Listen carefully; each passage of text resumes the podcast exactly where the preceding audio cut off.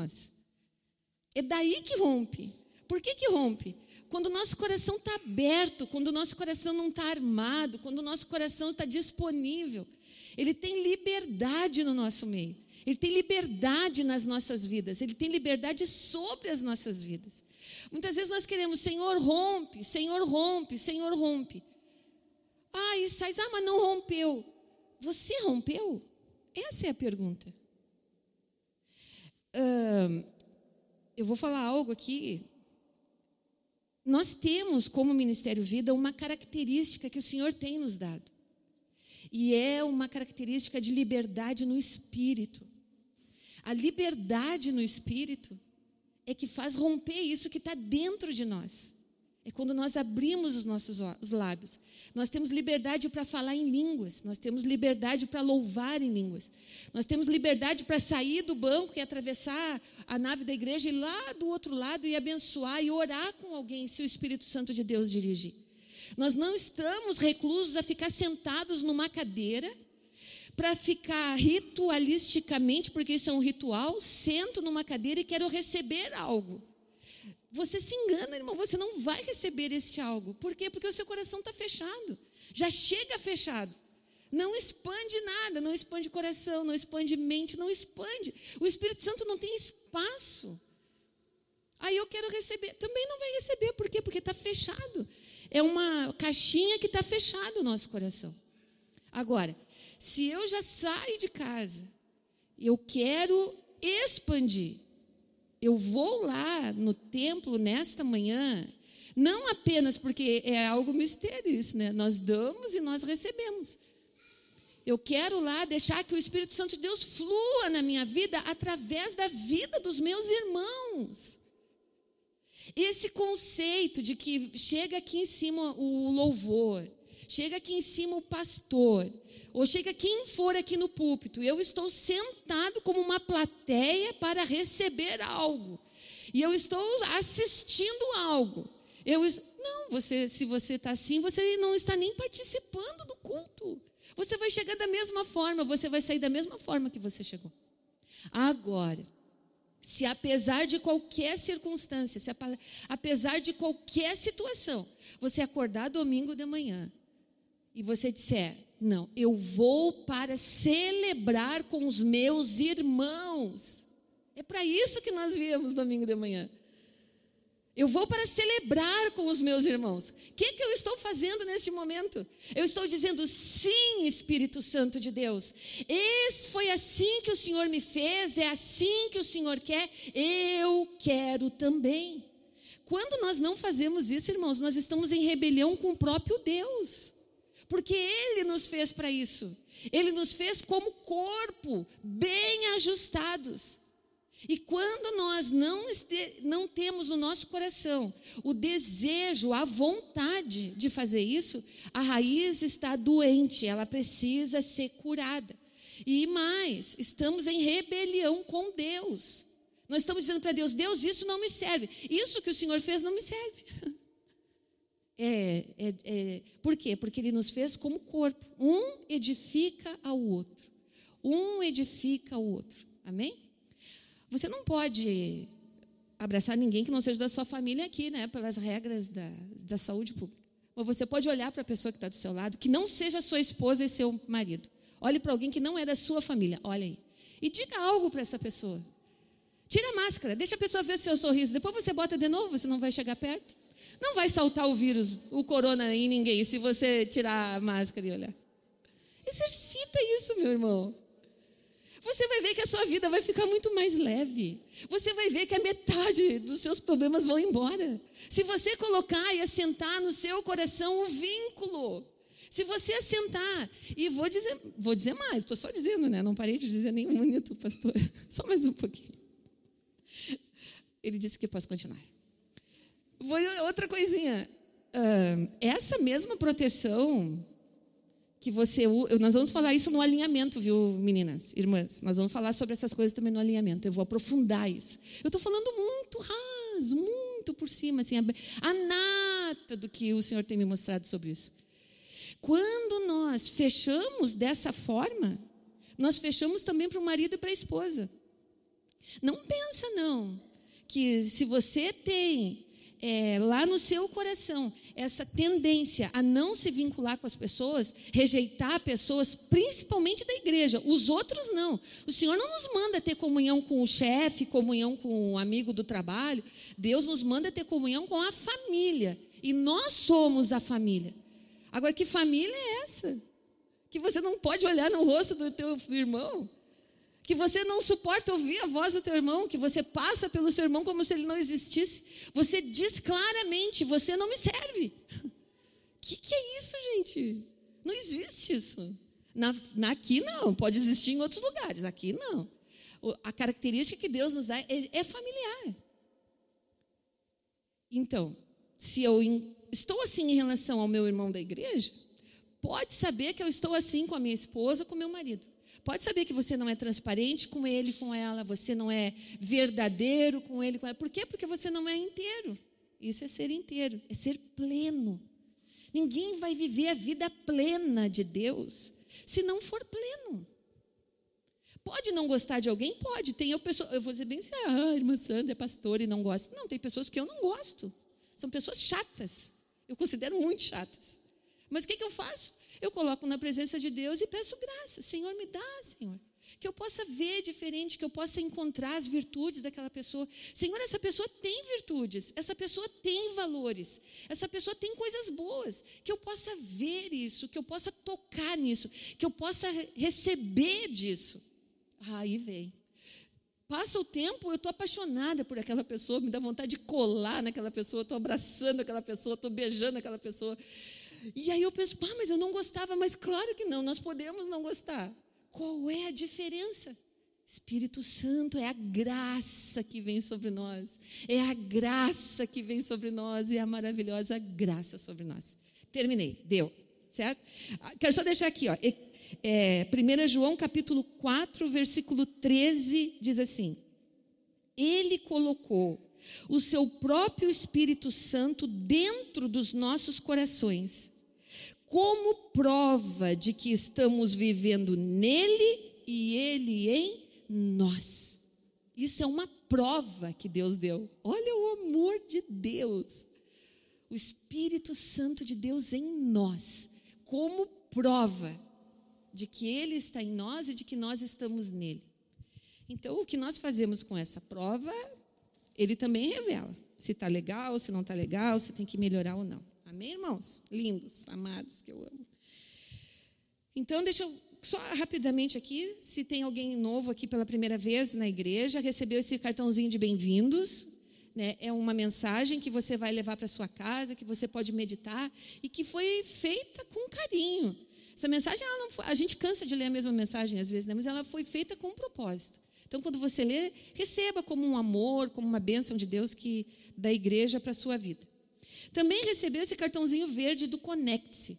Nós nos reunimos todas as quartas-feiras em grupos, se chama Grupos Lar e Vida, na casa de um irmão, na casa de alguém. E este lugar é um lugar de comunhão, um lugar de oração, um lugar para receber a palavra, um lugar para meditar. Então, eh, você preenche esse aqui, esse cartãozinho verde, me entrega, entrega nas minhas mãos, e aí nós vamos ver um lugar onde você mora, em um lugar, um grupo Lar e Vida mais próximo da sua residência, para você poder estar congregando também e ali em comunhão juntamente com os irmãos, tá? Esse aqui. E o outro, e esse envelopinho, dentro tem um cartão que é cartão de dízimos e ofertas. Oferta missionária, tem um ladinho. A gente vai mudar esse cartão aqui também, tá, irmãos? Vai ficar mais, mais simples, ele vai ficar. Mas aqui, por enquanto, é esse aqui. Então, de um lado, tem oferta missionária. São poucos os irmãos que ofertam para a missão, viu, irmãos? São bem poucos. Dá para contar nos dedos de uma mão, viu? Quantos escrevem oferta para a missão? Oferte para a missão. Cinco reais que seja, cinquenta centavos que seja. Mas faça um propósito. Ah, mas agora a gente não tem missionário. Quem falou para você que não existe? Tem sim. E tem várias formas de contribuir. Então, contribua e faça um propósito. Oferte para a missão. Eu tenho um, algo comigo que eu sempre digo. Eu nunca, uma vez lá no início, quando a gente estava convertido, o pastor dizia assim: uh, vamos orar para que a água não suba, Porque quando a água subir, porque se a água sobe e nos pega desprevenidos, vai acabar conosco, nós vamos morrer afogados. Tu lembra que tu dizia isso, né? Tu não lembra, mas é, tu dizia isso para mim várias vezes. E eu apeguei aquilo, tanto que, viu como é importante quem diz? Eu peguei isso como uma, um, algo para a minha vida. E aqui a missão é a mesma coisa, nós não vamos deixar, ah, quando ter um missionário. Não. Oferte para a missão, faça um propósito com Deus, não é com a igreja, é com Deus que você está fazendo. Então você preenche aqui, coloca aqui os dados, as informações, se for para missão, ou se for dízimo também. Pode ser através da conta bancária, transferência, está aqui o endereço também, você pode fazer, certo?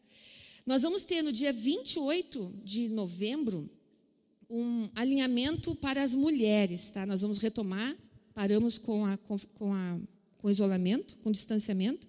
Nós vamos retomar e nós vamos fazer, eu vou colocar lá no nosso grupo, para as irmãs que são líderes de grupo Larivida. Vou fazer uma reunião online, através do Meet, para a gente definir as coisas de, desse alinhamento, como que a gente vai fazer, como que a gente vai participar. Então, eu vou botar hoje à noite ou amanhã, eu vou estar colocando ali no grupo sobre isso. Amém? Vou estar passando para o pastor, se eu não esqueci de nada que falei. Pode vir.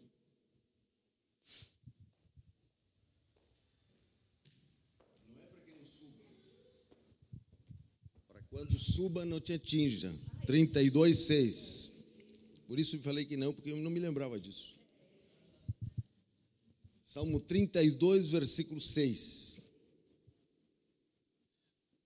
Todo homem te fará súplicas em tempo de poder encontrar-te, porque quando subirem as águas não o atingirão. Então, subirão as águas para todos, mas não nos atingirão.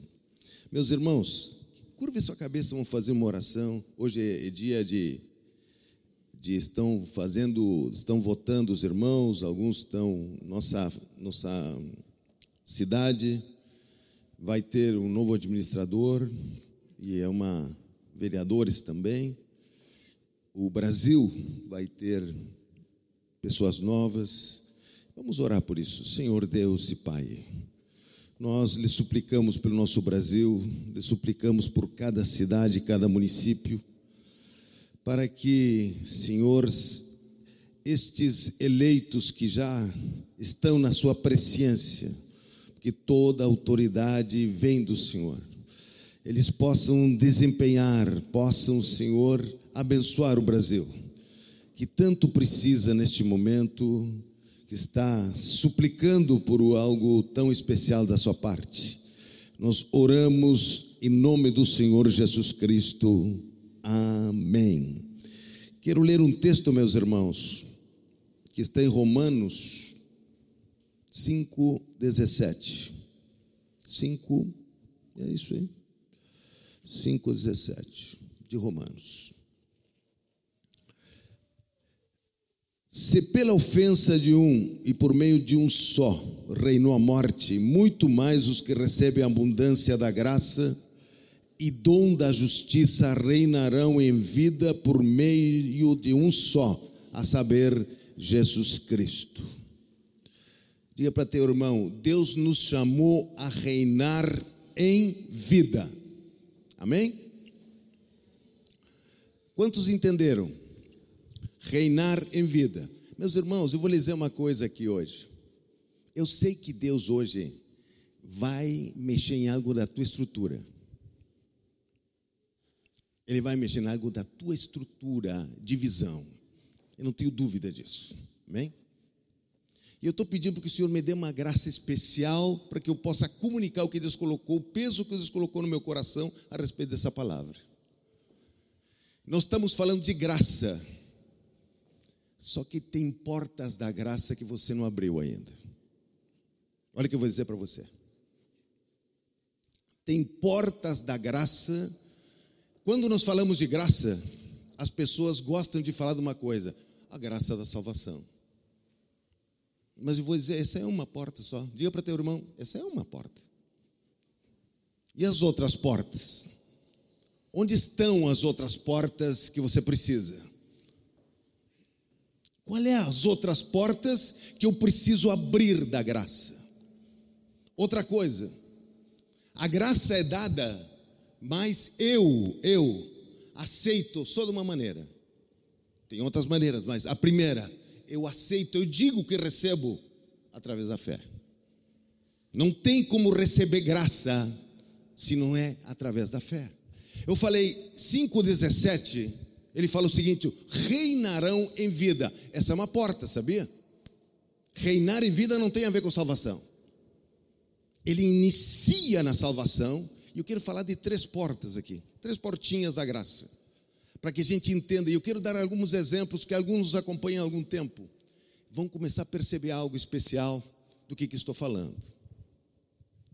Esse texto que eu estou falando aqui, nós sabemos que a porta da salvação, ela se acessa através da fé.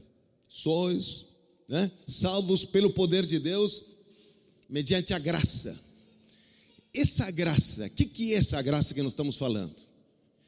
Meus irmãos, a graça é a própria presença de Deus, que Ele vem sobre nós, a graça é a presença do Senhor, que ela, ela vai tomando conta das portas da graça que Ele precisa abrir. E qual é a única porta que os crentes normalmente falam? Porta da salvação. E, é, e muitas vezes, quando você vai acessar essa outra porta, primeiro, você não tem conhecimento de Deus, e não tem conhecimento do que, que você está acessando. Eu quero explicar isso dentro da palavra do Senhor. Hum? Meus irmãos, olha só, eu quero falar da porta da graça da vida abundante.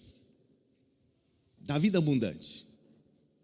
A porta da graça da vida abundante, onde eu li um texto e eu, para explicar isso, eu abri essa vida abundante em duas asas, aqui ó, para você entender.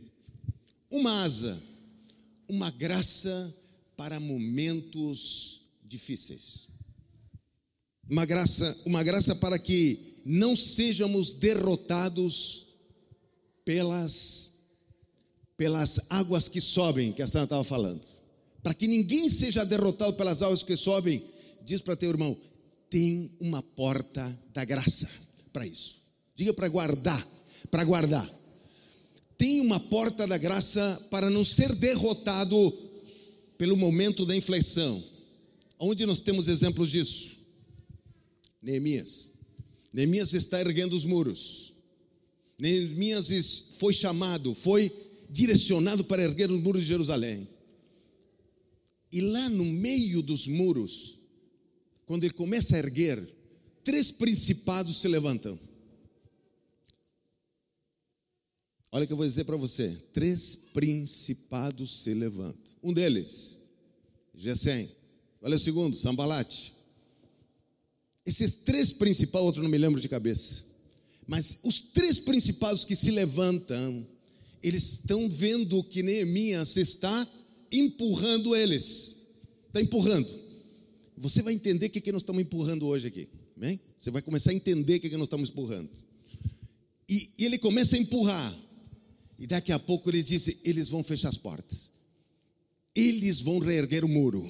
Eles vão se dar conta que estão dominados. Ele diz: vamos agir. E eles agiram contra Neemias. Meus irmãos, 2010, no, no último trabalho que nós fizemos, nós chegamos em 2010. E eu me lembro o primeiro dia que eu cheguei para assumir o trabalho e perguntei se tinha teclado naquele lugar que eu estava, 2010. Me falaram, não tem teclado aqui. Não tem dinheiro para comprar teclado. Eu olhei a cozinha e os últimos feitos que os irmãos tinham feito era uma grade de ferro e um, e um, e um luminoso, que tinha custado muito sacrifício aos irmãos para fazer aquilo. Muito sacrifício. Mas diga para os irmãos aqui, mas daqui a pouco você abre uma porta da graça.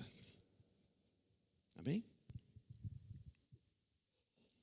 E nos abrimos naquele dia que eu cheguei, na semana seguinte, um irmão deu uma oferta eu me lembro até o valor, porque nós compramos aquele, aquele teclado, 3.200 reais em 2010. Só para você entender, 3.200 reais era mais que os irmãos arrecadavam por mês naquele trabalho. Amém? Se abriu e compramos um teclado. Você vai entender a graça agora.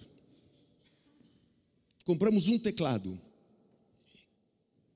Você sabe esse teclado em que se transformou? Não?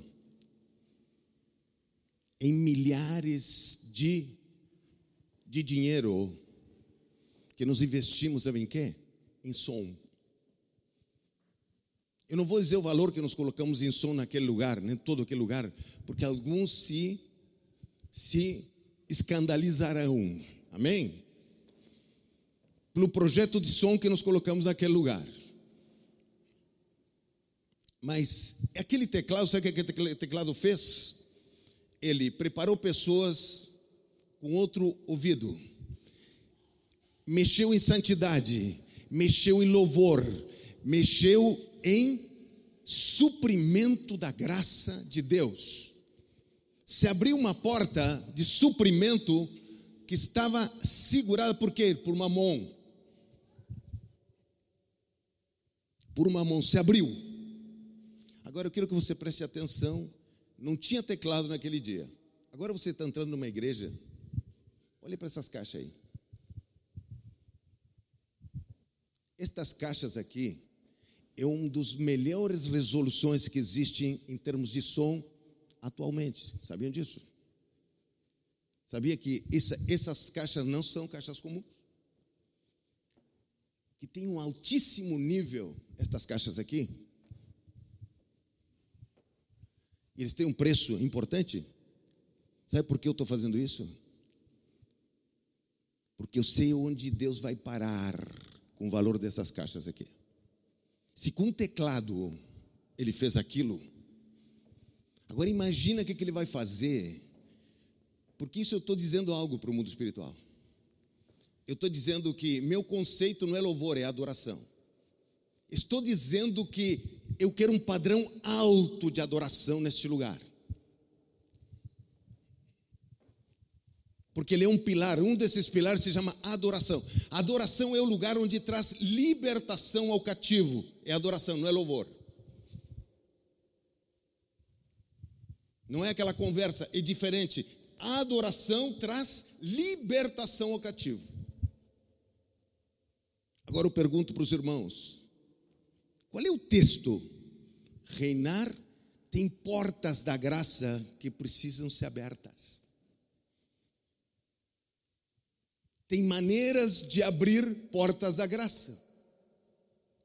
E eu vou lhe dizer uma coisa: quando nós começamos a enxergar o que estamos empurrando, alguns enxergarão, outros não enxergam o que estamos empurrando. Vou dar outro exemplo. Quando nós, Deus nos mostrou para agir de outra forma contra o pecado, havia uma necessidade naquele lugar dos drogados. Nós abrimos uma porta bem pequenininha para atender drogados. Foi o primeiro distrito em Porto Alegre que abriu essa porta e se transformou na referência para atender drogados. Essa porta que se abriu contra o pecado, diga para teu irmão, nós estamos olhando um pouco mais em cima hoje, bem mais em cima, bem mais em cima. Nós já caminhamos além disso, nós já vimos. Isso aí tem uma efetividade. Deus nos está mostrando a porta de cima. Qual é a porta que Deus está nos mostrando contra o pecado? Iniquidade. Aquilo que segura as pessoas. Está nos mostrando aquilo que segura o chamado de alguém. É totalmente diferente. Agora me diga uma coisa: quando nós abrimos essa porta para alcançar os drogados, muitas pessoas foram atingidas. Agora, você está entendendo que quando você abre uma porta, ela cresce? A porta da prosperidade. Um dia o Senhor me disse, início daquele, daquele trabalho, o Senhor me disse: daqui a pouco não vai haver lugar para estacionamento aqui, de carros, de prosperidade que haveria. Sempre que Deus dá uma visão para alguém, escute o que eu vou dizer para você. Acompanha a prosperidade, a multiplicação da graça, da porta da graça, ele abre a prosperidade. Vou dar um exemplo para vocês. Eu não tenho, eu não tenho é, informação concreta mas o patrimônio que nós pegamos, ele se multiplicou mais de 20 vezes em sete anos naquele lugar. Qual é a porta que se abriu? Outra, não é a porta da salvação, é a porta da multiplicação. Vou lhes mostrar onde está na palavra. A porta da multiplicação se abriu. E vou dizer uma coisa aqui: quando você pega a salvação e você entra na vida abundante, essa vida abundante, ela também vai te desafiar. Ela vai te desafiar, essa vida abundante vai te desafiar. E eu me lembro como fosse hoje. Haviam seis congregações, e eu digo, está faltando uma. Que sete tem algo no mundo espiritual que mexe com os infernos. Na minha vida, menos é assim. Sete que tem a ver com tempo, tem com coisas precisas de Deus. E nós começamos a edificar a número sete congregação e a fazer o templo principal. Quando estava quase pronto, o principado que não deixava segurar ali, não deixava construir, você tem que entender isso. O principado que segurava aquele lugar que não deixava os crentes prosperarem, que não deixava, meus irmãos, não vou dizer os detalhes que Deus nos mostrou desde o primeiro dia, porque não quero envergonhar algumas situações.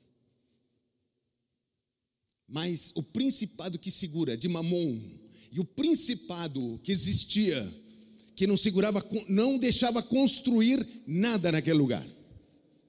Quando eles viram que não estavam por terminar, assim como aconteceu com Neemias, eles vieram com uma força tremenda contra a igreja.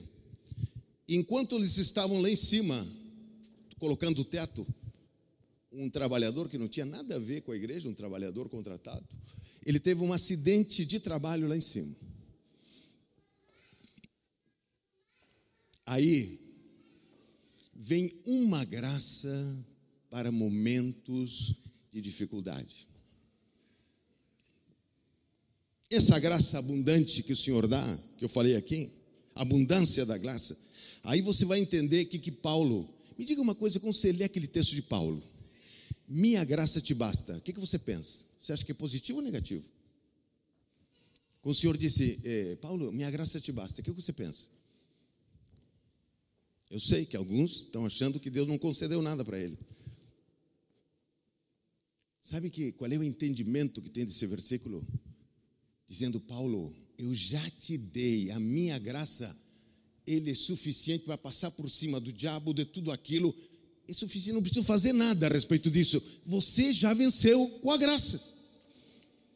Agora, quantas vezes você pensa naquilo? Tu vê, né? Satanás estava ali e Paulo não tinha. Paulo já, Deus já deu. Aos incrédulos aqui, ó, aqueles que pensam que, que, que, que o diabo oprimiu Paulo, não oprimiu Paulo. Quando Deus dá graça, ele já deu a vitória. Diz: A minha graça te basta. O que, que ele está dizendo? A minha presença te basta, a minha revelação te basta. O que eu coloquei em ti é suficiente para passar por isso sem nenhum problema.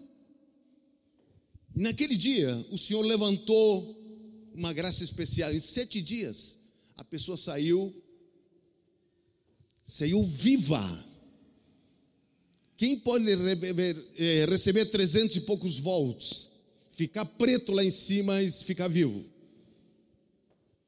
Quero te lembrar, diga para teu irmão: só a graça, somente a graça. Então, quando você entende que existe uma porta da graça, que você precisa chegar nela, agora eu lhe pergunto para os irmãos: dos sete templos, nós construímos cinco. Não se conseguia construir um.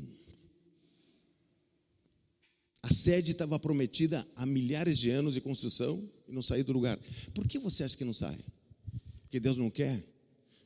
Não se engane, não é isso. Há uma porta. Há uma porta da graça que nós devemos tocar. Uma porta da graça que precisa ser tocada por Deus. Agora me diga uma coisa: houve só construção ou houve prosperidade? Meus irmãos, esse mesmo local que não tinha lugar para comprar um, um, teclado, se transformou na maior renda de Porto Alegre. Isso se chama graça. Isso se chama graça. Há algo, há algo no mundo espiritual que pode ser, tem que ser tocado por outro tipo de graça. Onde está escrito, pastor? 2 Coríntios 9, 8.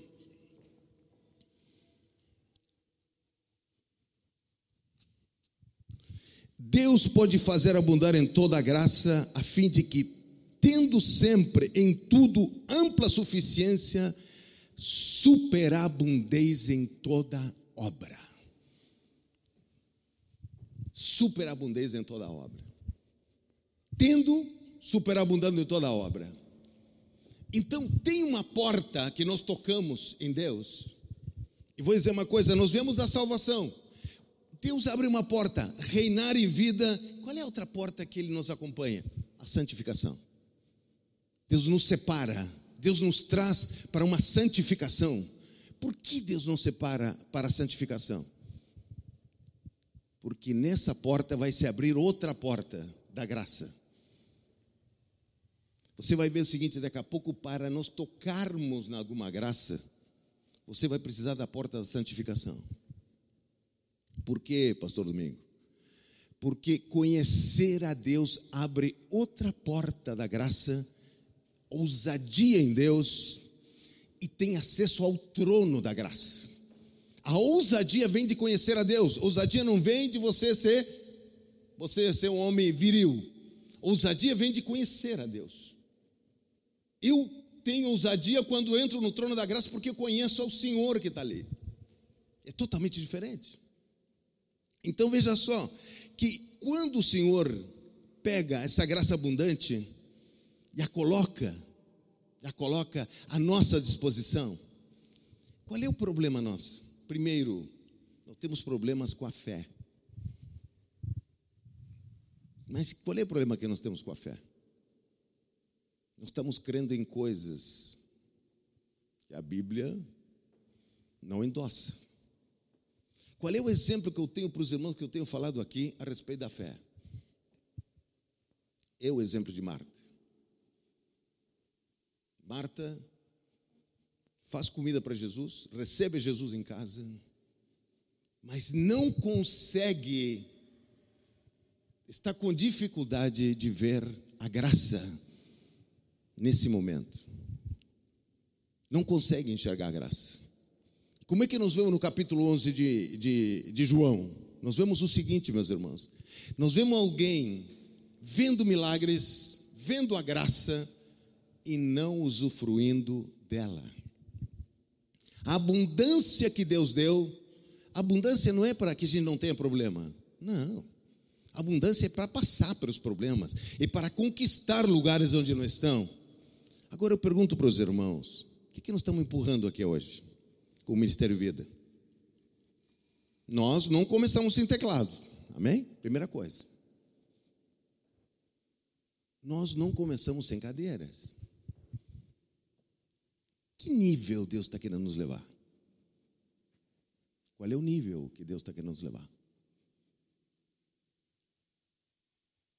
Quando você olha assim, oito meses de pandemia, nós não paramos, temos um lugar muito especial que Deus tem nos dado. Agora você acha que esse símbolo que está aqui, por que que é? Toda boa dádiva vem de quem? Vem do Senhor ou não vem?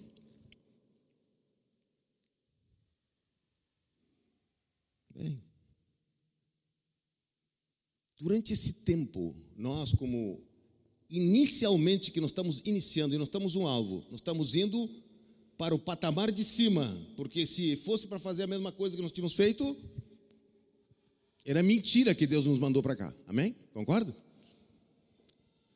Quantos já se deram conta que a porta de cima precisa ser aberta da graça, que não é a mesma que nós já vimos? Quantos já se deram conta disso? Que não é a mesma porta. Meus irmãos, se é a mesma porta que os últimos anos eu trabalhei, eu estou cego. Você viu que as coisas começaram em outro patamar? Existe uma oposição para que essa porta seja aberta. Não é uma porta só de prosperidade. Eu não preciso saber, eu sei que os irmãos têm muitos testemunhos de prosperidade aqui mesmo. Mas não é isso. Tem uma porta que Deus nos chamou para confrontar o pecado em alto nível. Nos chamou. Já não é mais aquele que está viciado apenas, é mais do que isso. É aquele que está que ele está paralisado pela sua iniquidade e não se deu conta. Nós estamos nos dirigindo para esse lugar. Nós estamos nos dirigindo para um lugar que não é o mesmo. Porque se fosse isso, esse paliativo nós já fizemos. Algumas pessoas se, se recuperam, pai, mas eles ficam trancados em outras, em outras coisas. As fugas, as fugas que as pessoas têm, não deixam as pessoas serem o que precisam ser. A fuga, qual é a fuga? A iniquidade está lá ainda, ela está segura. E a pessoa que não faz isso, mas faz aquilo, ele não consegue chegar onde deveria chegar é, uma, é uma, um nível de pecado. Então, quando Deus traz aqui a sua graça, e Ele fala da graça da santificação, graça é santificação, hum? ele, no, o texto, né? Ele, essa graça santificação que nós temos conceitos de santificação, eu não vou falar sobre isso, vou falar o seguinte: é uma educação que Deus começa a dar, num, é, num, num, que nós já falamos no, no domingo passado, Deus começa a nos levar por um caminho de educação espiritual, em direção a quê? Que o engano ó, seja arrancado. Para que o engano da pessoa, meus irmãos, eu, se eu tivesse que escolher um pecado que mata o crente, é o engano. Principalmente engano de quem ele é, engano de quem Deus é todas as vezes que nós nos encontramos com quem Deus é, nosso engano pessoal vem à tona. Deus não deixa isso acontecer. Quando nós nos encontramos com o Senhor, e eu vou dizer uma coisa: uma das portas da graça é conhecer o Senhor, sabia disso? Tem uma área da graça que Deus quer fazer, que tem a ver com o chamado. A Bíblia não é apenas um conceito, e ele é um, algo acontecendo em várias dimensões ao mesmo tempo. E quando você vê que o Senhor, através do seu conhecimento, lá em 1 Pedro, olha que ele diz da porta da graça do conhecer a Deus, o que que faz? Olha a porta da graça do conhecer a Deus. Eu, eu falaria assim, ó, graça da salvação, graça para ter, começar a testemunhos de uma vida em abundância, que pegaria onde Deus vai nos santificando e vai nos dando graça para enfrentar as coisas, as circunstâncias difíceis para que não nos matem. E a terceira ela entra que é a graça de servir a Deus, de servir ao Senhor. Essa graça de servir ao Senhor, ela exige conhecimento do Senhor que a gente vai aumentando. Veja que diz aqui em, em 2 Pedro, capítulo 1, versículo 2: Graça e paz vos sejam multiplicadas no pleno conhecimento de Deus e de Jesus, nosso Senhor. Tem graça multiplicada? É, meus irmãos? Graça multiplicada vem da onde? De conhecer a Deus. Se você ler todo esse capítulo, você vai ver o seguinte: que ele começa a trabalhar, ele está falando da, do chamado de cada um. E ele começa a dizer: olha, a única forma de conhecer a Deus é servi-lo. Não tem outra forma. A única forma de conhecer a Deus é servi-lo, não tem outra forma. Ninguém conhecerá Deus se não conhece quando Deus está lhe dizendo para fazer algo. E ele diz o seguinte: que fazendo isso, não tropeçareis nem parareis em tempo algum, diz Pedro. Ele está falando do servir a Deus. Quando o servir a Deus cria conhecimento de Deus. Quando nós, meus irmãos, nós aqui do Ministério Vida, você tem que ter claro qual é a visão. Você tem que ter claro, você não pode se enganar a respeito disso. Porque a visão de quando você vai a um lar de vida, se você está desavisado, eu vou lhe avisar. Quando você vai a um lar de vida, você não está indo apenas porque você gosta. Você está tendo em contato com a possibilidade de você dar um pouco de graça que você tem e você ter acesso a conhecer a Deus conhecer a Deus, porque você está aí no meio de uma comunhão, no meio de uma palavra profética, e de que mais você está vendo ali? De fazer discípulos. O fazer discípulos você não precisa ser completo, você precisa dar algo que você tem. Não é, não é, é, é o contrário, você vai caminhando com Deus e o que você tem você vai vai oferecendo. Não, você não precisa ser perfeito, você precisa dar o que você tem. Você vai dando e que aquela graça vai fazendo? É o teclado. É o teclado. Daqui a pouco aquele teclado se transformou em quê? Em 100 mil reais. Um teclado, 100 mil reais. E graça sobre graça, diga para o teu irmão: graça sobre graça. Hoje, o meu conceito de adoração, ele vem, sabe o quê? De ter andado num conceito de louvor. O conceito de adoração hoje vem por um conceito de louvor. Quando a gente chegou para confrontar pecados, até dá para dá louvar, não tem problema nenhum. Para confrontar iniquidade tem que ter adoração. Para confrontar iniquidade precisa de adoração. Você quer saber o que é iniquidade? É aquilo que você vê na tua família, em ti, que não sai, uma ronha, aquilo que não sai. Sabe? Aquilo que você vê que teu pai fez, tu, que tua família tu olha e todos eles estão tão seguros e você diz: Isso aí não sai. Isso já é uma iniquidade. Mas isso não é pecado, pastor? Ele se transforma em pecado. Mas são coisas que não não são removidas. Não são removidas. Nós já ministramos e Deus teve muita misericórdia com o pecado. Agora, com iniquidade, diga para o teu irmão, é a janela de cima da graça. Há uma janela em cima da graça que nos chama a remover iniquidade. Iniquidade é aquilo que está no teu DNA. Pensamentos, situações, aquilo que você pensa, aquilo que você acha, aquilo que não sai daqui, ó, Me diga uma coisa: quantos estão entendendo iniquidade? Eu não preciso entender o, a palavra, você pode entender uma coisa. Você vê, quando você olha para a família, você vê situações, ou sou eu enxergo? Situações que não saem? Hum? E você não se pergunta, mas Jesus morreu pelos nossos pecados e as nossas iniquidades, por que não sai? Por que não sai?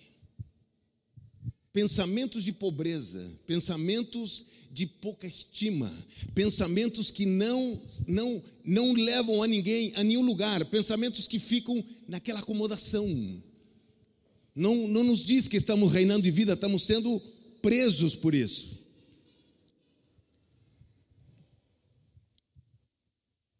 Mas tem algum que não se dão conta.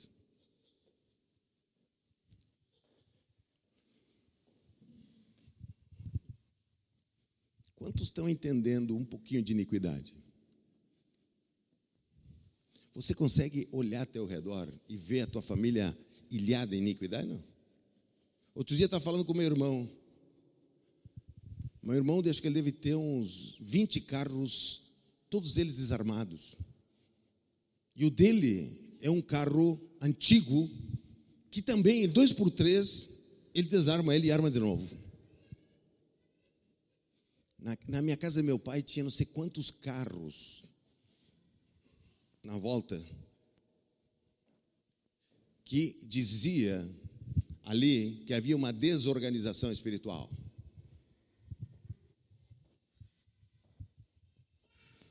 A iniquidade, é ela, ela desorganiza a pessoa.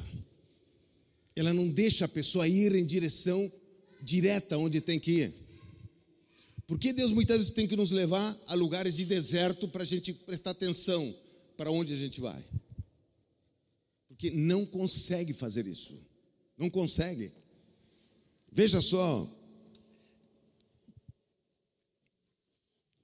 Aqui diz, eh, diz o, o apóstolo Pedro: graça e paz vos sejam multiplicadas no pleno conhecimento de Deus e de Jesus, nosso Senhor. Pois, se você tiver tempo, leia para baixo um pouquinho. Ele vai falar da atitude e a fé.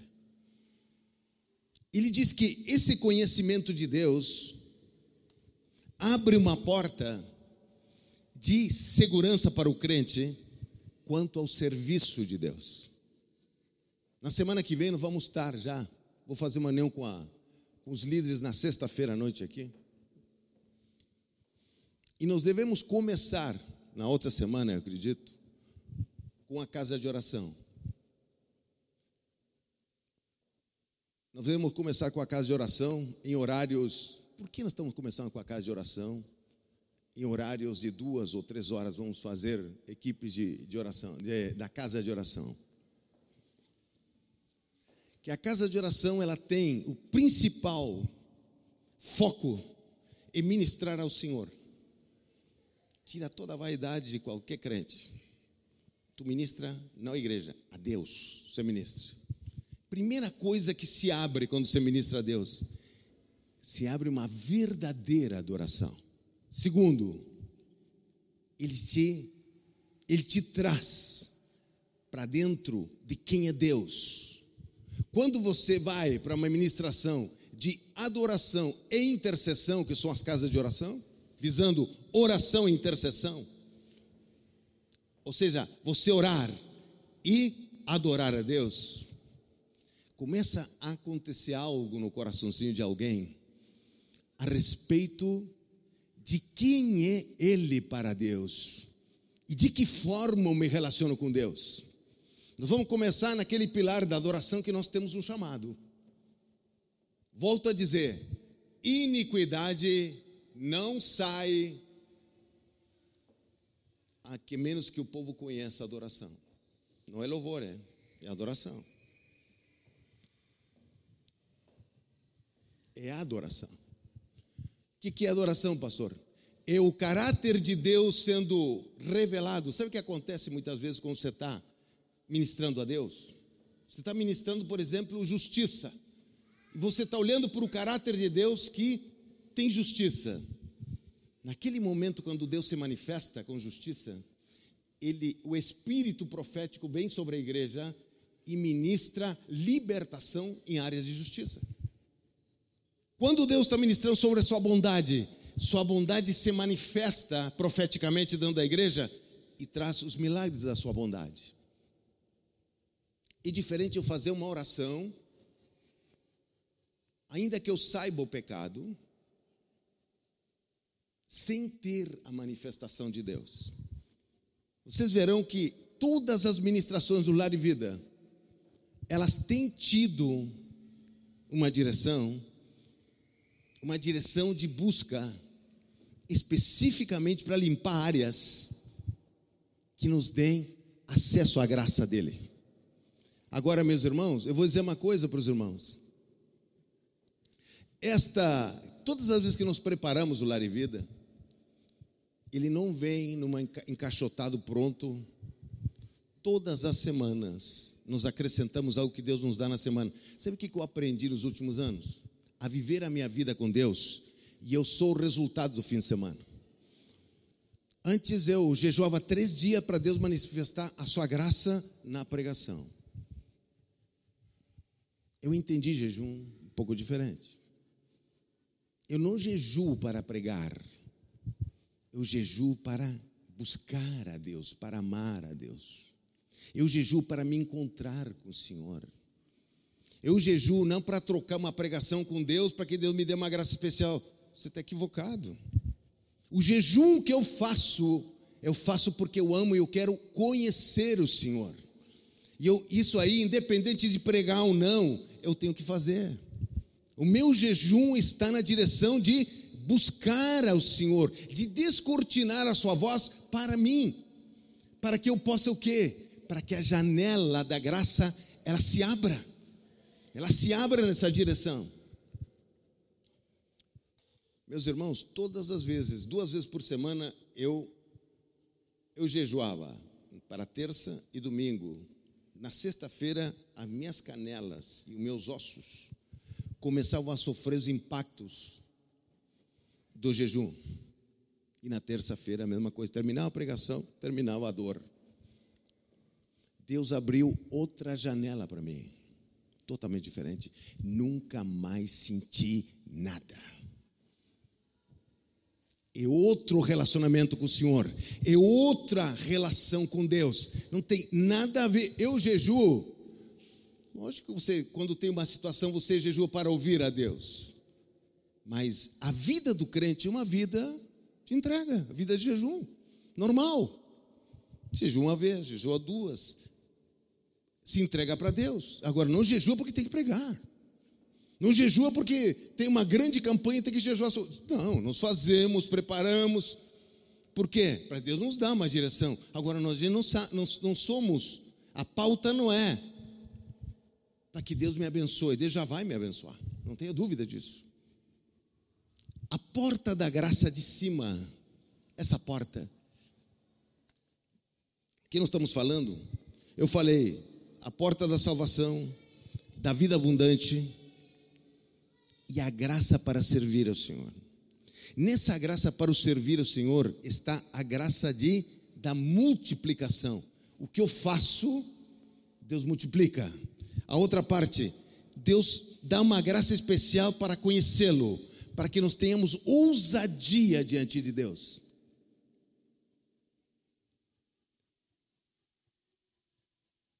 O que, que está acontecendo hoje na igreja normal?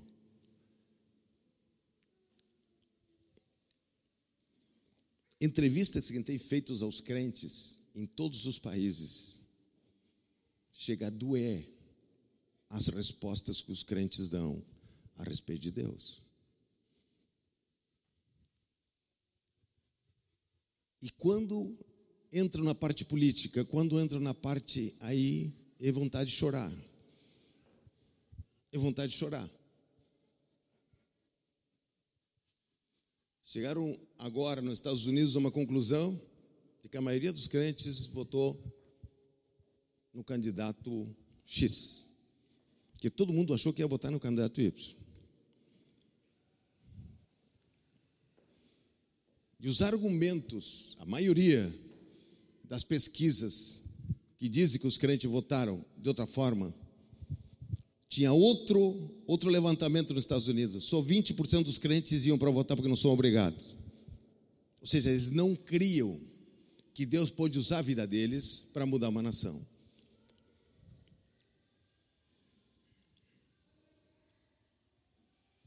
Ou seja, a sua responsabilidade com a graça, nenhuma. Agora me diga, se é graça, onde está a minha responsabilidade? Se é graça. Se Deus nos prospera, onde está a graça? Onde está a minha responsabilidade? De onde vem a minha responsabilidade?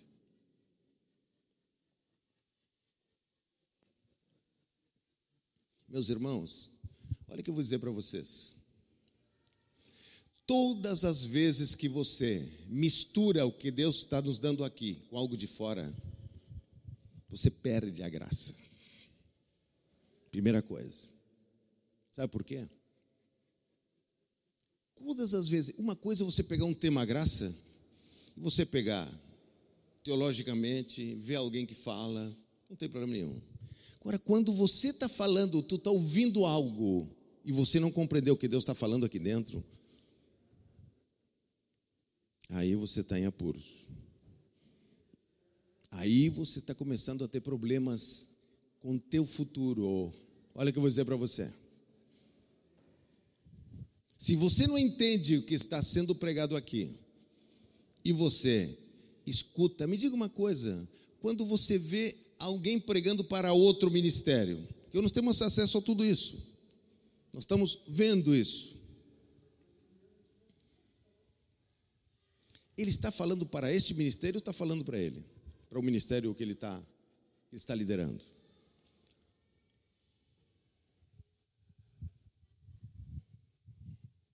Agora, se Deus está nos conduzindo a pleitear uma coisa particular, você, até o suspiro, você tem que anotar aqui.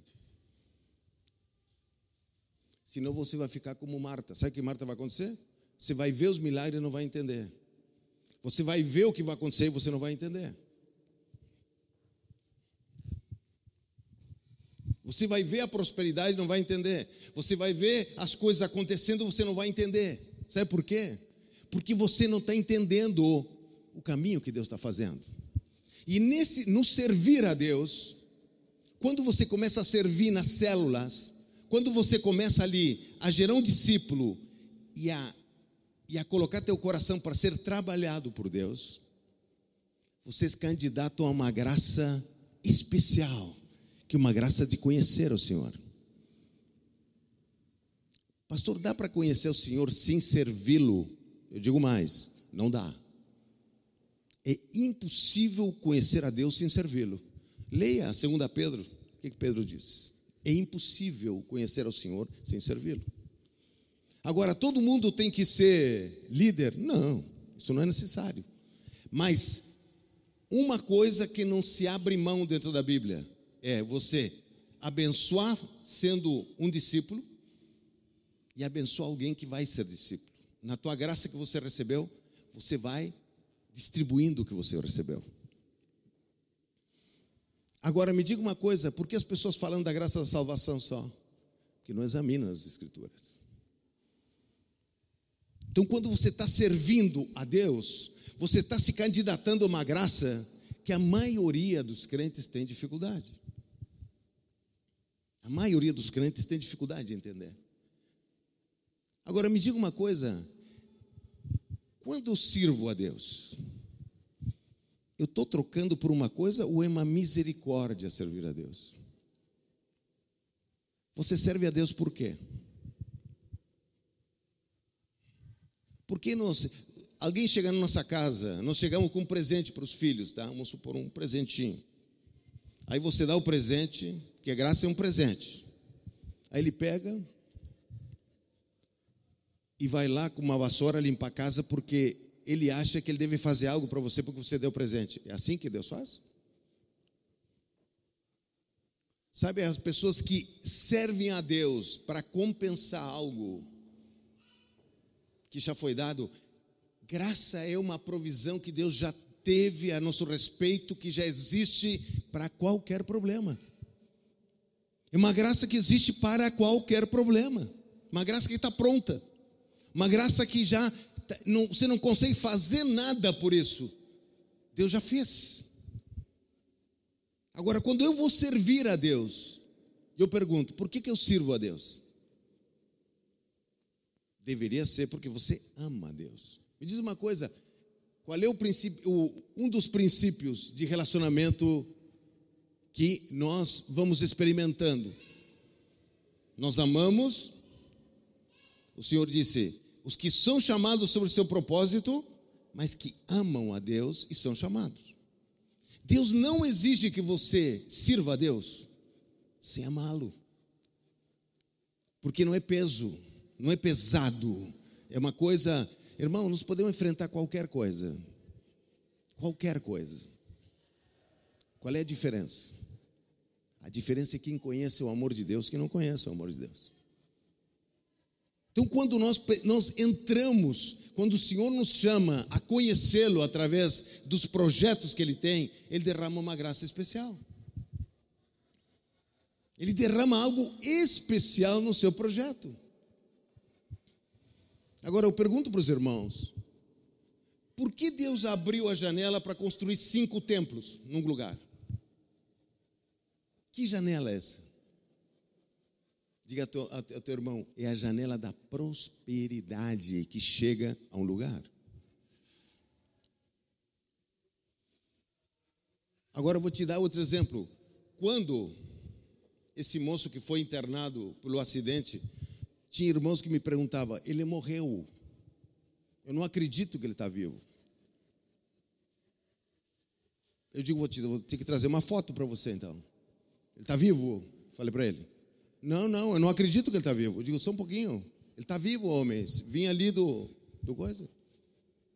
Hoje tem gente assim aqui.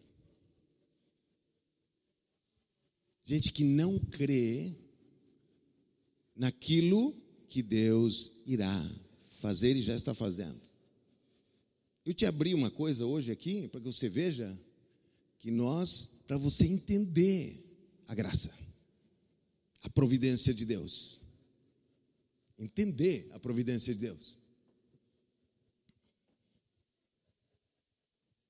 Eu quero nessa manhã orar, porque nós temos que que votar, graças a Deus, né?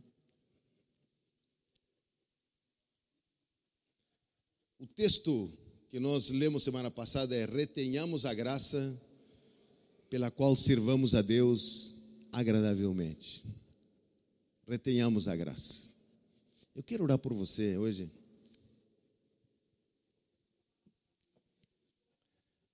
Se você crê nessa, nessa janela de cima,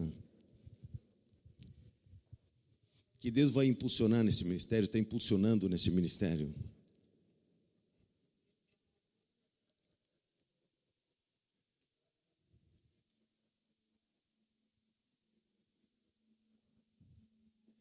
E que eu creio que vai ter um impacto tão grande nas pessoas, tão forte. Que quando nós falamos de libertação, nós falamos de retirar principados e potestades que estão segurando a mente das pessoas. É o que Neemias estava fazendo. Quando eles viram que Neemias estava fechando as portas e que realmente o lugar estava sendo ocupado, ah, eles se desesperaram.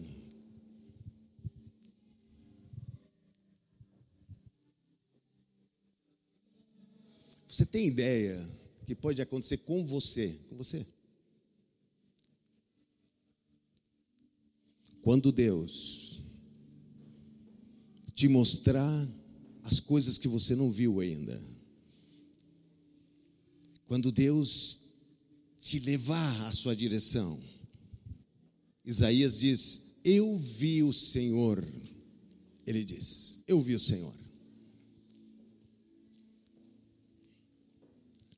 Quantos creem? Você olha para a igreja e olha para esta cidade.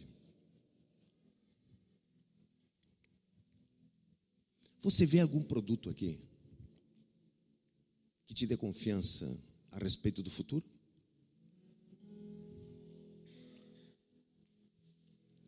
Escolha qualquer igreja, escolha. E faz uma entrevista com a pessoa. Pergunta qual é o alvo que cada um tem. Pergunta. Alguns, quando vêm pecados mais difíceis assim, eles nem entram no rol de entender. Não querem nem saber.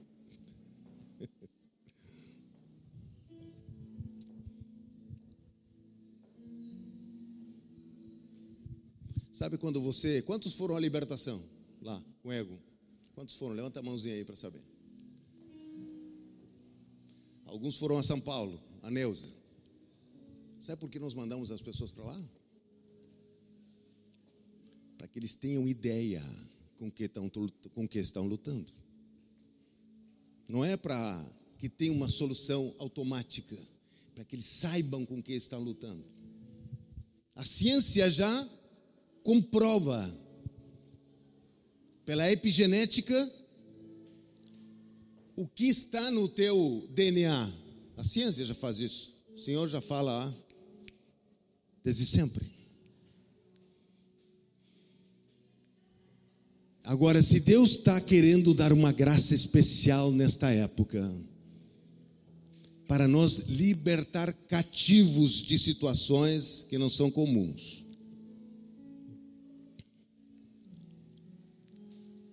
Isso vai mexer no teu ministério de uma forma muito forte. Vai mexer no teu ministério. Eu contei, ali nós trabalhamos no, no trabalho anterior com pecados e algumas iniquidades. Mas quando Deus destapou a construção, Deus abençoou a crentada toda, ó.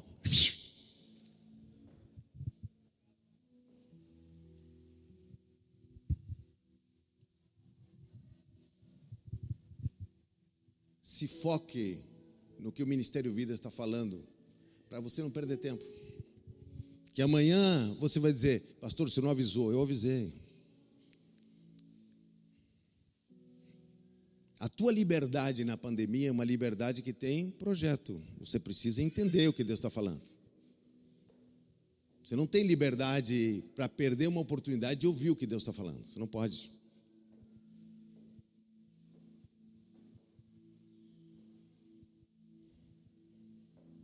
Outro dia um crente me falou, eu ouvi uma pregação assim, eu digo, irmão, está faltando metade da pregação. São fugas que as pessoas fazem até para pregar, para ouvir pregar. Digo, está faltando um pedaço da pregação aí. Qual é o pedaço, pastor? Que ele só está te dizendo essa parte, e essa outra parte aqui, tu ouvia onde?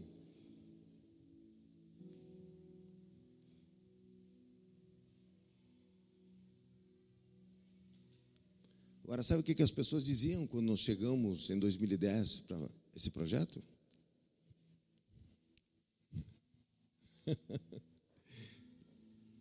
que não ia dar em nada, que aquilo era assim mesmo, aquele lugar era assim mesmo, não ia mudar. Vou te dar um mistério da graça que aconteceu comigo.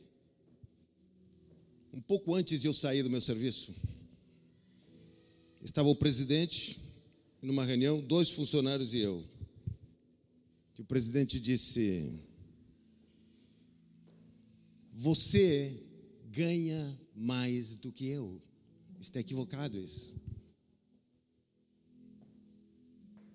Você ganha mais do que eu. Eu digo é que ele não conhece a graça. Sabe quanto durou essa função minha? Até o dia de eu sair. Não existe mais minha função.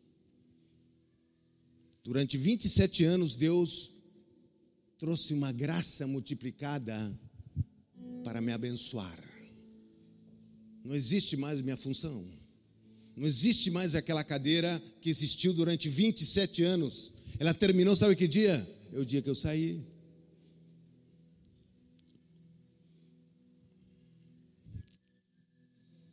Há uma janela da graça que tem que ser tocada.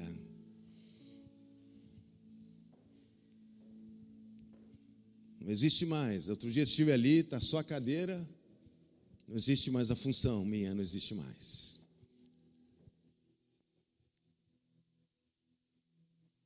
Eu quase digo para o presidente: é que você não entende a graça.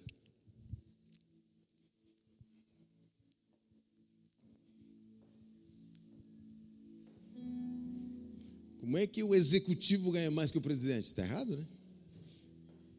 Diga para teu irmão, no reino de Deus, meu filho, tudo é possível. Tudo é possível aquele que crê. Tudo é possível aquele que crê. Tudo aquele que aciona, recebe pela fé aquilo que Deus dá. Todos os problemas, Deus tem uma solução que já foi vaticinada. Ó. Puf! Ele já tem. Deixa eu te dar outro dado aqui. Deus disse: Eu vou comprar teu passe.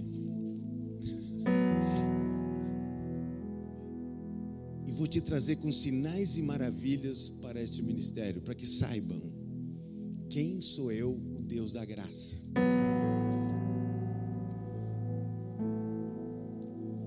Para que os irmãos saibam, eu não saí só abençoado do lugar onde eu saí. Meu pastor me abençoou chorando e assinou uma carta que eu pedi demissão. Mas o melhor disso não é. O melhor é quando Deus resolve comprar o passe e me trazer para o Ministério Vida. Ele faz com sinais, prodígios e maravilhas. Me dá um encontro profético, dia 6 de março. Me faz ouvir a sua voz. Me toma língua estranha e me dá a revelação das Escrituras e me diz: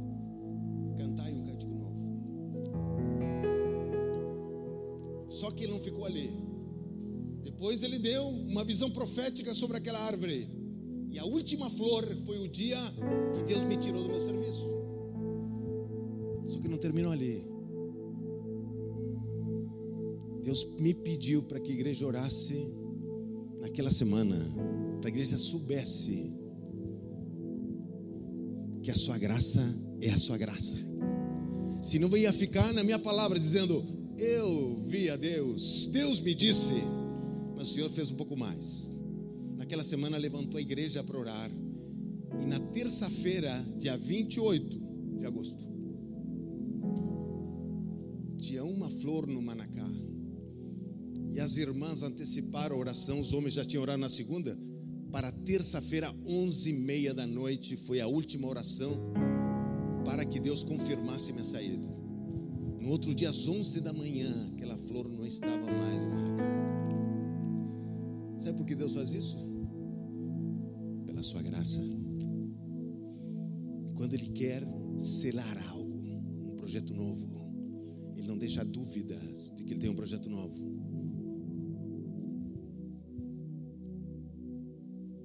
Sabe por que eu sei que Deus vai combater acima do pecado e iniquidade?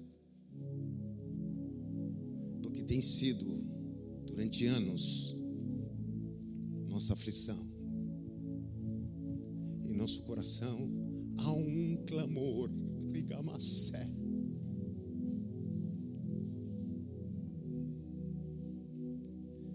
Pessoas presas, enganadas. Há um clamor no de hoje. Deus já tem nos feito experimentar algumas coisas, mas tem algo que Ele está trazendo. Tem algo que Ele está trazendo para este ministério, com sinais, prodígios, maravilhas. Por isso eu, quando olho você que não entende muitas vezes, que você não se dá conta, você deveria chegar, sabe, o lar de vida, meia hora antes, e orar, e se entregar. Desde as oito da manhã nós estamos orando aqui. Você devia chegar oito horas no domingo para orar, para se entregar, para entender o que Deus está falando. Mas sabe que isso aqui, um dia eu falei lá no outro, no último trabalho que nós administramos, eu digo, vai chegar um dia que nós não vamos estar mais aqui. Não é porque não somos importantes. O projeto vai acabar. Vocês verão a diferença daquele que serve e daquele que não serve a Deus. Vocês vão ver.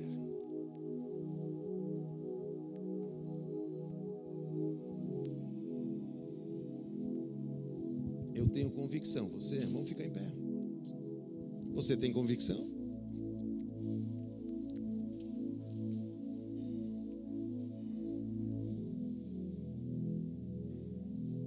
Hoje, nesta manhã, você precisa abrir uma porta da graça que não é da salvação. Você precisa da multiplicação da graça.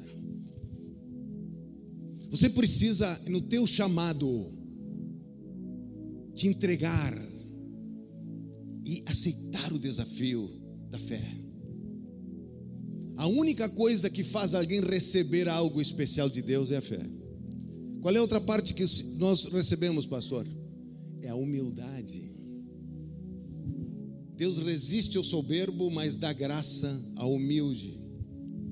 é outra forma de receber a graça. A outra forma de receber a graça é conhecer a Deus.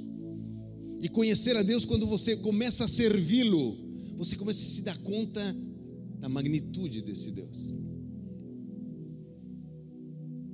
Eu sempre digo, não terminou ainda, está só começando.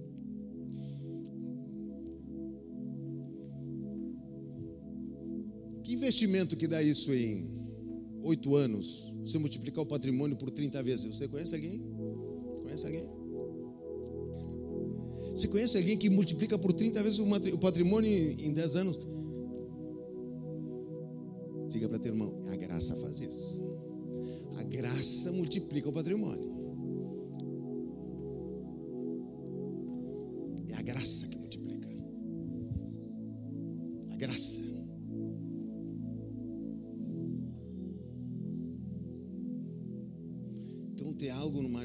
Você precisa tocar. Só que Deus vai levantar aqui pessoas com dons espirituais extraordinários. Que vão olhar para alguém e Deus lhes revelará coisas profundas. Deus vai levantar gente aqui com dons de maravilhas. Deus levantará neste lugar homens de oração.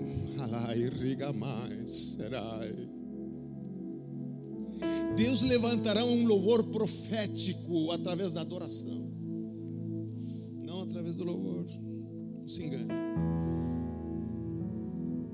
Adoração, conhecer a Deus. E você vai se, vai se embasbacar quando Deus começar a levantar gente que você não acreditava que Deus levantaria.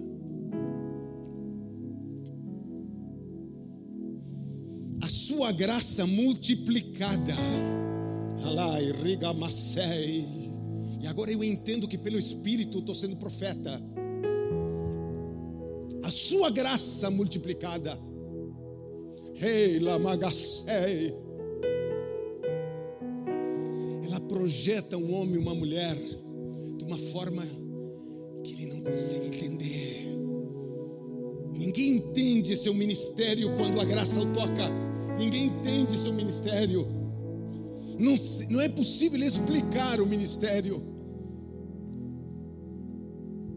E Deus sendo glorificado e o homem se humilhando diante dele. Não tem outra forma.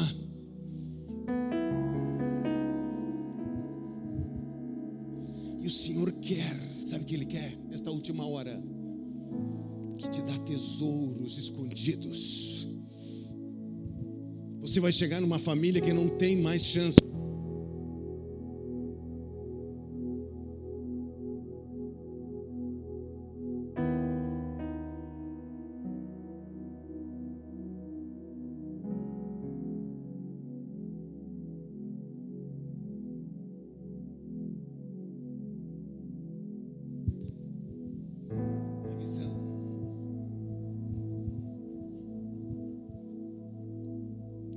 Você possa compreender nesta manhã.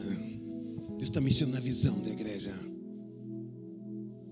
está mexendo em detalhes da visão.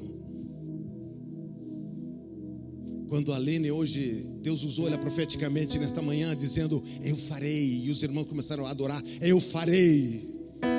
Aquilo não é carne, aquilo é profecia, aquilo é Espírito falando para a igreja: Eu farei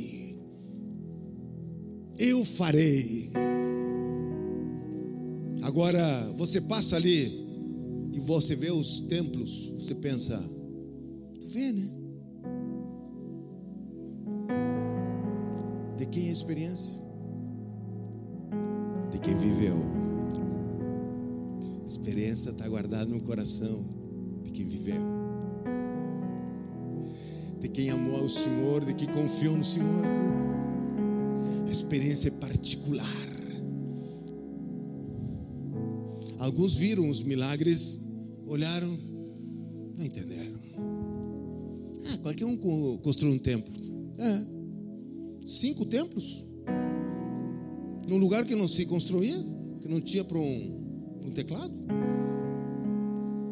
Diga somente a graça. A graça. A graça. Está te chamando. Seja responsável pelo teu chamado. Você não vai no lar e vida porque já não tem o que fazer. Nós sabemos exatamente o que estamos vendo. Você não vem no culto de manhã porque nós temos que ter um culto. Não. Nós sabemos o que estamos vendo.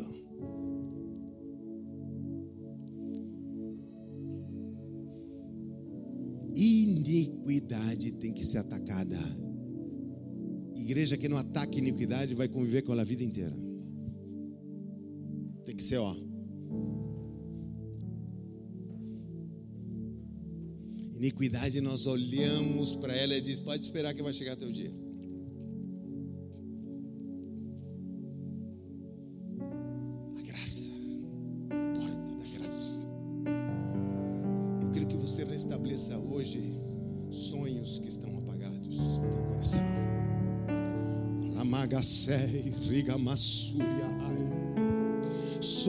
Que estão aqui no teu coração trancados.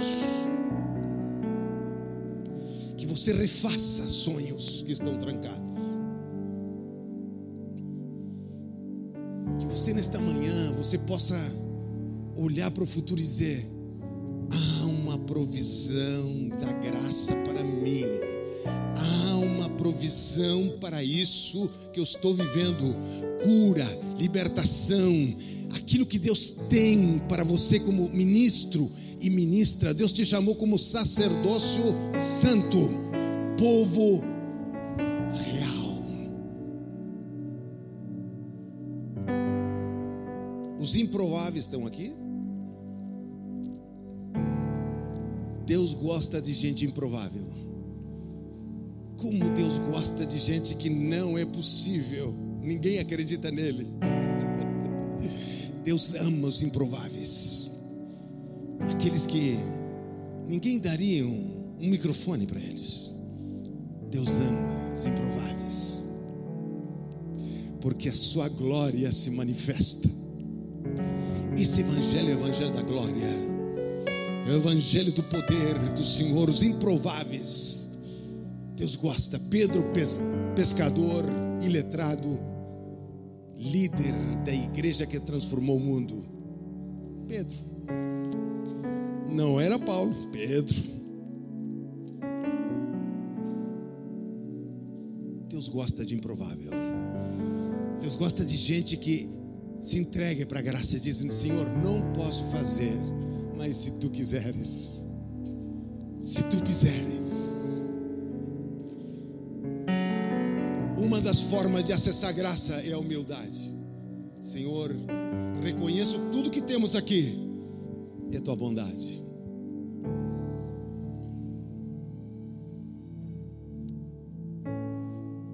Que coisa linda ver um improvável ministrando. Coisa linda. Porque a graça cobriu ele. E a sua presença vai tomando. Ele tomou a salvação. Depois toma a santificação. Depois toma ele. Ele tem um, um, um depósito para os dias difíceis. Depois o Senhor o chama e o coloca ali com dons. O coloca para que o conheça. Graça. Graça.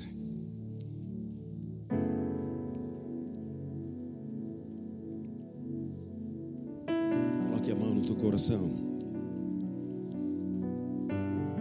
Se você tem sido infiel com Deus,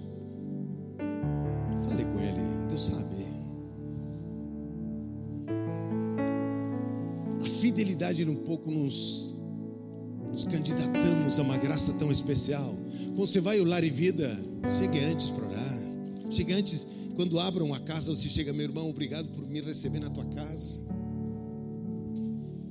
O irmão que está abrindo a casa para ti. Diga obrigado, meu irmão, porque eu tenho uma casa para chegar. A igreja primitiva se reunia nas casas. Seja agradecido pela palavra que é ministrada semanalmente para você, para que você abra um caminho. Seja agradecido pelos irmãos que estão intercedendo. Se humilhe.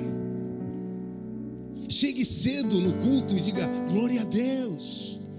Posso orar, posso estar com meus irmãos. Valorize. Um dia nós vamos falar do que Jesus falou aos discípulos quando os mandou. Ele diz: Olha, quem não é fiel neste chamado, na visão, o Senhor Jesus disse: Não tem parte comigo, disse Jesus. Foi forte, foi forte. Quando tu vai para o grego, ele diz: Você precisa estar unido naquilo que teu líder está fazendo, para receber 100% do que você está pretendendo. Seja fiel, para que tenha discernimento. Deixa eu orar por ti nesta manhã. Senhor Jesus Cristo, nós te glorificamos nesta manhã. Senhor, nós colocamos os ministérios que aqui estão, o chamado que aqui estão. Fé, nós, Senhor, nós estamos tateando, hoje estamos tocando em algo que nunca imaginávamos que o Senhor nos daria. Hoje estamos olhando para esse templo, que ele é um presente para nós. Estamos olhando para as cadeiras, estamos olhando para o som, estamos olhando para o projeto que o Senhor tem. Estamos olhando para os irmãos, estamos olhando para tudo aquilo pela revelação que o Senhor tem nos dado. Estamos olhando para as necessidades desta terra. Neste momento, Senhor, tantos estão pelas ruas, nas suas casas. E eu creio, Senhor, que tu farás algo extraordinário. E eu oro por a cada chamado aqui, porque o Senhor nos chamou e nos ungiu com um chamado específico. E eu oro nessa noite para essa manhã, para que esse chamado ele seja ligado no céu. Ele seja colado no céu neste momento e que haja uma experiência tremenda da tua presença e da tua glória. Eu oro nesta manhã, Senhor, para que os chamados comecem a florar com, com prodígios, maravilhas, como o Senhor já tem feito. O Senhor nos chamou já com prodígios e maravilhas. Alai rigamasei lamagasu. Uramagasebe ahai rigamasei.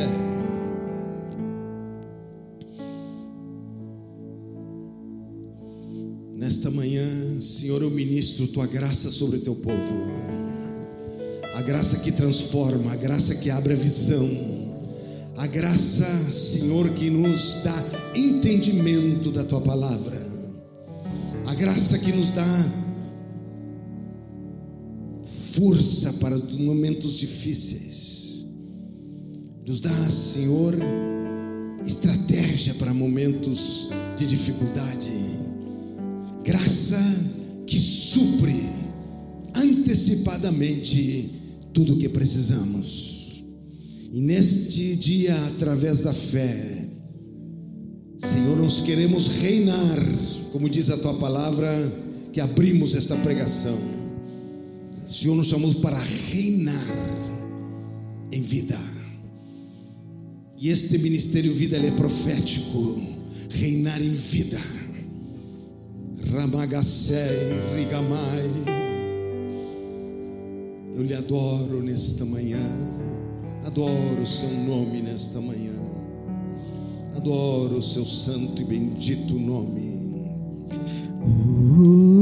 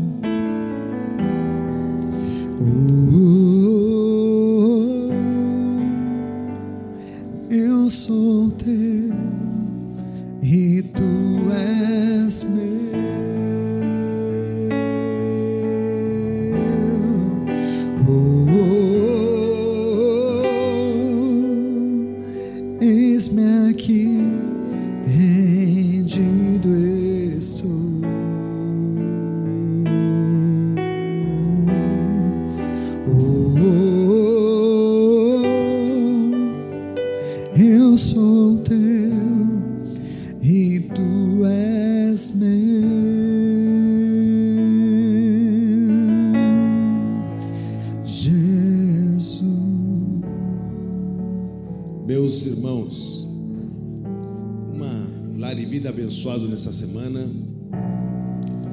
Nós temos na sexta-feira, vamos fazer uma reunião de líderes aqui. Sexta-feira que vem, vamos estar comunicando a visão, falando da visão novamente. Para que não nos confundam. Amém, queridos? Não nos confundam. Uma boa votação, os irmãos. Você tenha um dia abençoadíssimo. Amém? Dê um glória aí. Dê um abraço no teu irmão. Que o amor de Deus, a graça do Senhor Jesus Cristo e a comunhão com o Santo Espírito sejam com todos, agora e sempre. Que Deus vos abençoe.